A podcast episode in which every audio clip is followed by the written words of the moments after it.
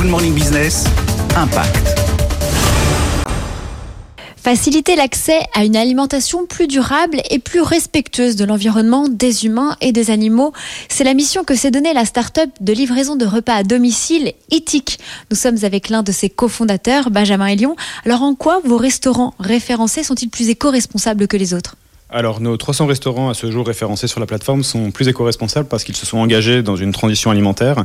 Donc, euh, ce soit le sourcing des produits, euh, le packaging euh, et surtout ce qu'il y a dans l'assiette parce que nous ne livrons que des plats qui sont véganes ou végétariens. Et quels sont les statuts de vos livreurs? Alors, aujourd'hui, on travaille avec une plateforme de livraison qui s'appelle Stuart, qui est notre partenaire qui a des bien meilleures conditions pour ses livreurs que les gros de la livraison.